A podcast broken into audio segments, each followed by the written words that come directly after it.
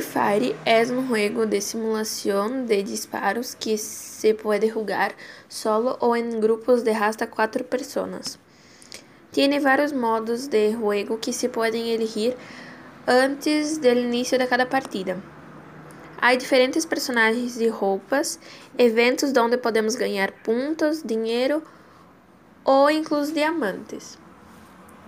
WhatsApp é uma aplicação em que as pessoas chateiam com amigos ou familiares e também pode realizar chamadas com várias pessoas.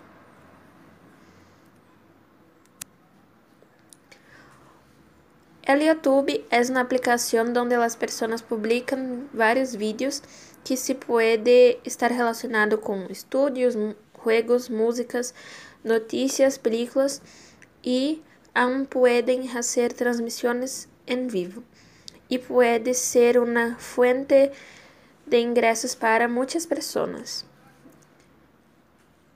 TikTok é uma rede social onde a gente publica vídeos interativos bailando, cantando ou dublando.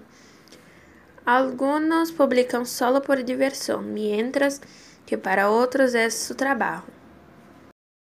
Among Us es un juego online que mezcla investigación, trabajo en equipo, puzzles, asesinatos y traición en el espacio. Una combinación perfecta para hacer amistades. Cuenta con tres mapas diferentes y diferentes tipos de modos y skins para que el jugador elija.